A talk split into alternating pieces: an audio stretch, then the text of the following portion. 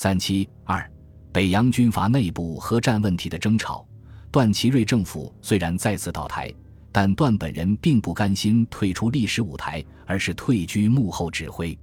段的心腹陆军次长徐树铮为挽回北洋败局，重新组织力量，进行了一系列阴谋活动。皖系军阀武力统一的潜在势力蠢蠢欲动，直皖矛盾开始激化了。日本寺内内阁的全力支持。是段祺瑞东山再起的重要因素。十二月三日，徐树铮致各省督军密电中说：“我北军权势嚣张，与日本寺内内阁利害相通。知魁、段祺瑞去职，比邦时相问讯，称以各省不挽留为宜。今帝切实告以我辈，但求国家治理，不争义气权势之私。若后任能施善政，我辈为太平百姓，俱不甚美。”若其不然，时时自有相续之日，相继而发，迎刃立断。孙子所谓解焚思不控权也。此时各省之沉静，正见我辈秩序。彼闻此说，极意赞服。又寻此次结局如何，答以在个人之见，恐不免小则苏干一人，大则东海徐世昌出尔收拾云云。彼即立殿寺内详报一切。左燕孙梁士仪自日来电，言寺内已训令区系内有立诸要人，并达领权助公使。魏段虽暂时去职，北系实力并无堕落。此后对之方针，仍认定东海、合肥为政局之中心，遇事力尽有意援助等语。所关甚大，特非文。又昨电议和条件尚有承办祸首一条漏列，所谓祸首者，段、倪、汤。梁启超吴复及地也。这里徐用“利害相通”四字形容皖系军阀与日本寺内内阁的密切关系，证明了日本寺内内阁是北京政府的幕后操纵者。徐用时时自有相续之日，答复日本对段去留的提问，反映了他对段的付出充满着信心。他寄望于徐世昌出来收台残局，从此。徐世昌处于直皖之间举足轻重的地位，成了时局的中心人物。督军团的密谋策划，是段祺瑞武力统一政策败而复起的直接推动力量。十二月二日，在段祺瑞、徐树铮的策动下，经曹锟、张怀之邀集，晋、奉、闽、皖、浙、陕、黑、沪、察、绥、热七省三区督军都统。护军使代表在天津举行督军团会议，商讨对西南的核战问题。与会代表一致主战，要求冯国璋明令讨伐湘粤。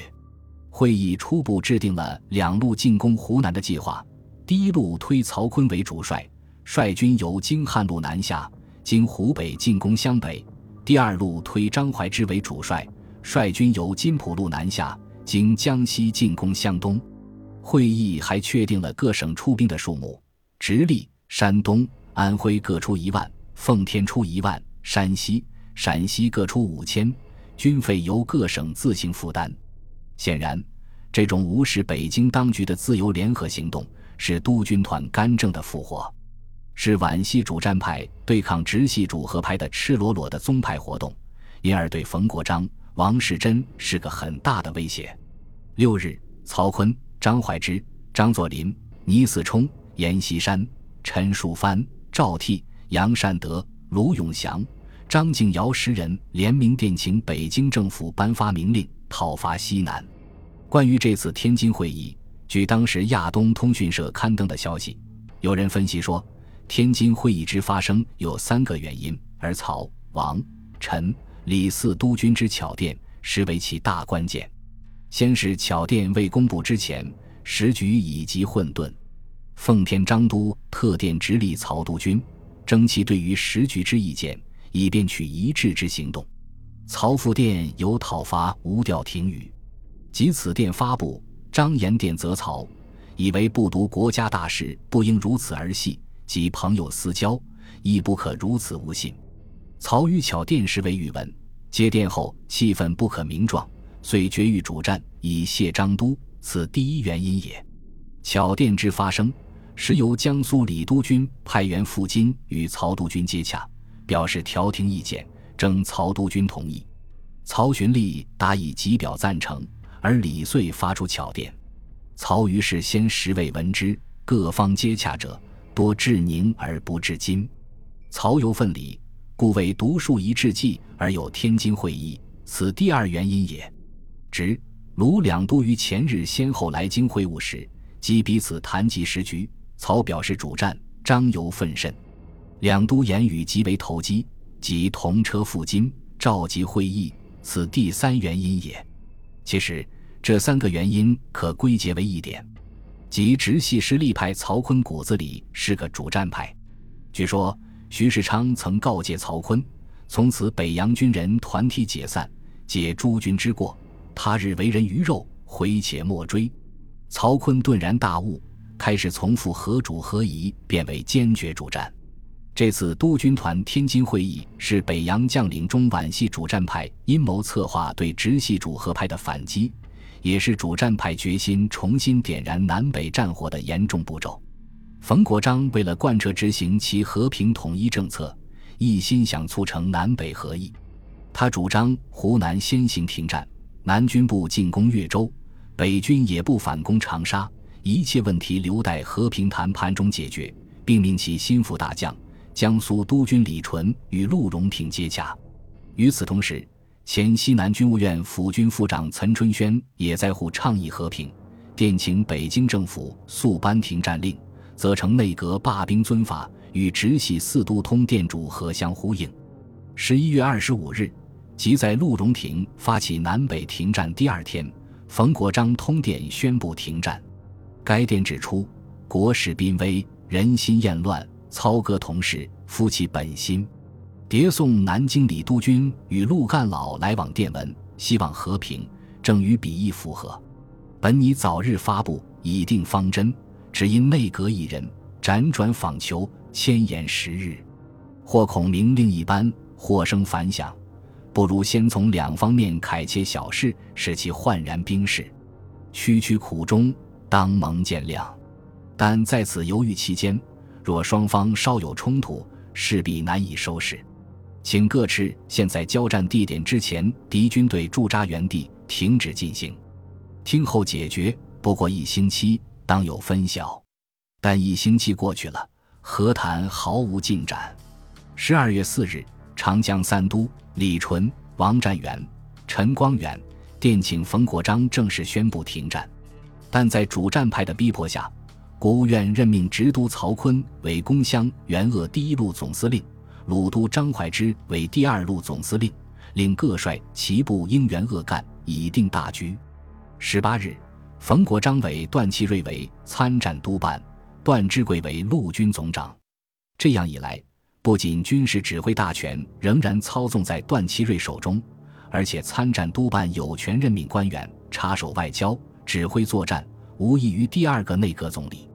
为了促进和局早日实现，李纯派其高等顾问李廷玉同冯国璋的私人代表王之祥先后亲赴广西武鸣，同陆荣廷面谈和平条件。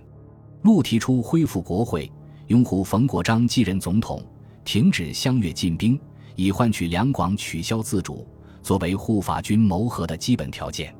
二十四日，李廷玉致电湖北督军王占远说：“左敌五名，当将调节苦衷，并种种爱难内幕，痛切陈明。”甘老、陆荣廷闻之，颇为见谅，并为尊重法律，拥戴河间。冯国璋始终如一。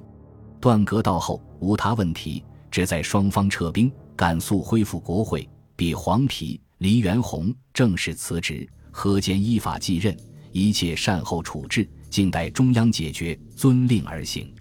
连次电旨相粤进兵，并劝两粤取消自主，以示同心排解，早息西墙。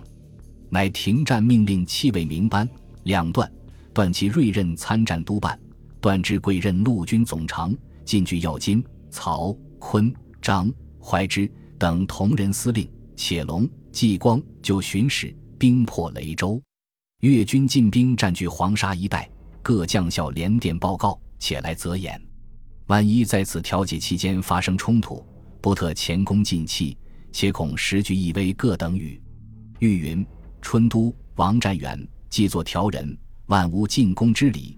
但湘军前方有此电告，自应电讯春都，悉得真相，以息群疑。所有驻越各军是否前进，亦或部下妄动，尚未退还原扎地点，军悉速事，以免有碍调停。二十五日，冯国璋经多方疏通，终于颁布了米战布告。该布告强调，欧战之后的中国作为协约国的成员之一，更无内讧之理。重申，国璋素以平和为主旨。久拟警告同胞，早米战祸，图以荆襄忽悠自主，朝陕攻击不休，已故迟上未发。近日，上将军陆荣廷、云南督军唐继尧、广西督军谭浩明等，均有遵旨所属各军停止竞争之表示。陆荣廷且有劝告贵越取消自主之宣言。此天心厌乱之机，即人事招苏之会。中央与各省均应表示同情，深愿容纳劝告，解析纷纭。于军事上先得各方之结束，于政事上乃徐图统一之进行。若或尔虞我诈，及和平之标目，逞侵略之野心，思全国当视为公敌，既非国章所愿闻，意义重为陆荣廷等劝告之本旨矣。但是，米战布告虽下，战争阴云未散。直皖两派主和主战的不同立场，导致了在国会问题上的激烈争论。如前所述，张勋复辟失败后，西南护法各省一再坚持恢复旧国会，北京政府硬要召集临时参议院，而冯国璋则采用折中办法，主张通过和谈实现南北统一，同时取消旧国会和临时参议院，再根据旧国会组织法与两院议员选举法。进行新国会的选举，从而产生新总统和合法的新政府。但按照旧国会组织法与两院议员选举法，皖系对新国会的选举是无法控制的，因而极力反对。十二月三十一日，主战派之曹锟、张怀之、张作霖、倪嗣冲、阎锡山、陈树藩、杨善德、赵倜、卢永祥、张敬尧等十都通电反对恢复旧国会。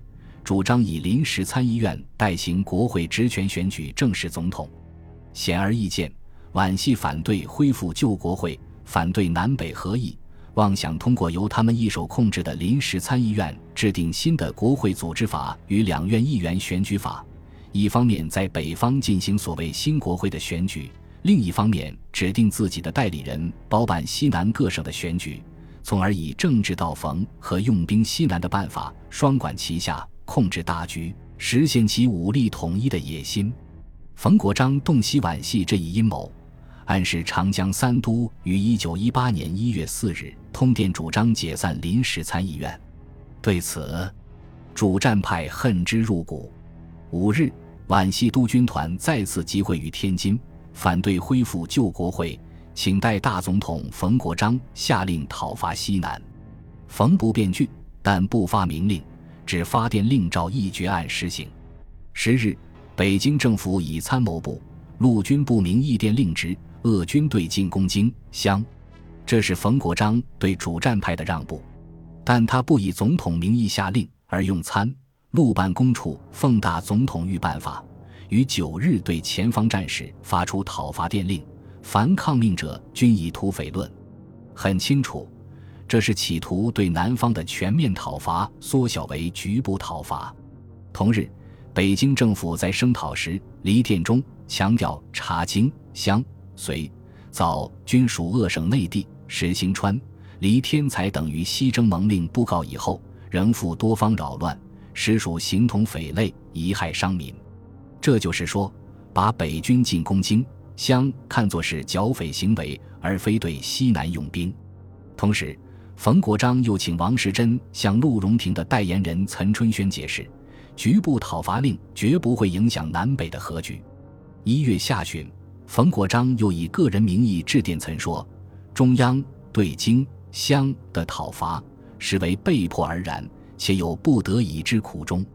直是若能转至京湘，按兵不动，听候解决，则政府必当命鄂省不以治匪区域待京湘。”非独鄂省之力，实以大局之福。他这种两面敷衍的态度，引起主战派的不满。徐树铮连续密电其同伙，提出改组政府的主张。他认为今日解决时局的关键，仍应从整理政府入手，更易总理，政府便可离然清明。他进一步具体地说：“欲求国事进步，非先更易革王、世真、苏李、淳，万无着手之地。李去则干之臣，光远无能为，唯虑其才不足，当此要冲，即可量为一调。王去则何坚、冯国璋亦难为害。”不妨暂置。王去即以东海，徐世昌出任为策之至长。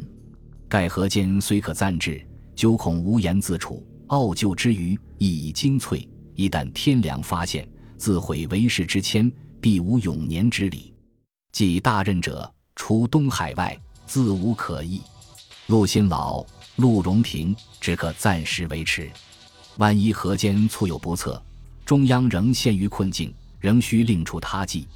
这里，徐树铮主张在继续对西南用兵之前，必须从改组政府入手。从直皖之间的核战分歧发展到谋倒王世贞内阁，逼李纯下台，推徐世昌出山，甚至预言冯国璋之必无永年，可见直、冯、皖、段二派怨毒之深了。随后，陈炳坤、王之祥先后到达南宁，与陆荣廷。李廷玉举行会谈，双方首先达成协议，免去隆继光两广巡阅使及任命陆荣廷为湘、粤、桂三省宣抚使，由李、王于一月十二、十四日分别电至北京政府，请予明令发表。但冯国璋接电后，对陆、龙任免迟迟不敢发表，使北方这两位会谈代表很是为难。于是他们商定，由陆亲致冯国璋。王世贞各一书，让李廷玉先行北返，携书面陈一切。李李南宁前夕，曾致电李纯，对冯的犹豫不决十分不满。王、李作为直系主和派的全权代表，与两广实力派陆荣廷进行和平谈判，而双方达成协议的一项先决条件，竟不能付诸实施，其处境狼狈，可想而知。李廷玉在殿中把何议迟迟不能成功归罪于冯国璋的优柔寡断，这是有一定道理的。但事实上，当时北京政府已大体上接受西南实力派条件。二十三日，徐树铮给皖系各督军电透露说，府中今日定稿交国务院电致西南要人，提出中央议和意见：一、国会以旧法新诏；一、越州北军调回，以西南人物督湘。一陆荣廷如愿巡阅两月，仍可复其原职，并兼阅都、龙、济光，则另作安置。一川中许驻滇军一师办，划江为界，前军亦可照前清保沿路办法，留住一旅以上。云云。北洋军阀内部核战问题之争，是两个不同政治集团之间争权夺利、勾心斗角的集中反应。这种矛盾和斗争。导致了后来直皖战争的爆发。无论是皖系主战派还是直系主和派，他们都尔虞我诈，两面三刀。这是北洋军阀集团反动本质的大暴露。本集播放完毕，感谢您的收听，喜欢请订阅加关注，主页有更多精彩内容。